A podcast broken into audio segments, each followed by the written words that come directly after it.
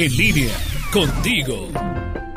Lulú de Medina. Me da gusto poder estar de nuevo contigo, hablándote hoy de la empatía. Es una capacidad emocional que está en boca de todos y de la que todos nos gusta presumir, pero pocos y pocas veces solemos utilizarla como deberíamos. Aunque está muy de moda, muchos no sabemos a ciencia cierta o no tenemos claro lo que es y significa la empatía, la cual es la intención de comprender los sentimientos y emociones, intentando experimentar de forma objetiva y racional lo que siente otro individuo individuo o persona. La empatía hace que las personas se ayuden entre sí, es ponerse en el lugar del otro. Pero hay que tener en cuenta que ser empático no es entender al otro desde nuestra perspectiva, más bien es hacer el esfuerzo por intentar comprenderle desde sus creencias, valores, emociones, es decir, tratar de entender sus sentimientos desde su realidad, no desde la nuestra. La empatía nace desde la aceptación de comprender a la otra persona en su actuar, aunque muchas veces nosotros podríamos actuar de otro modo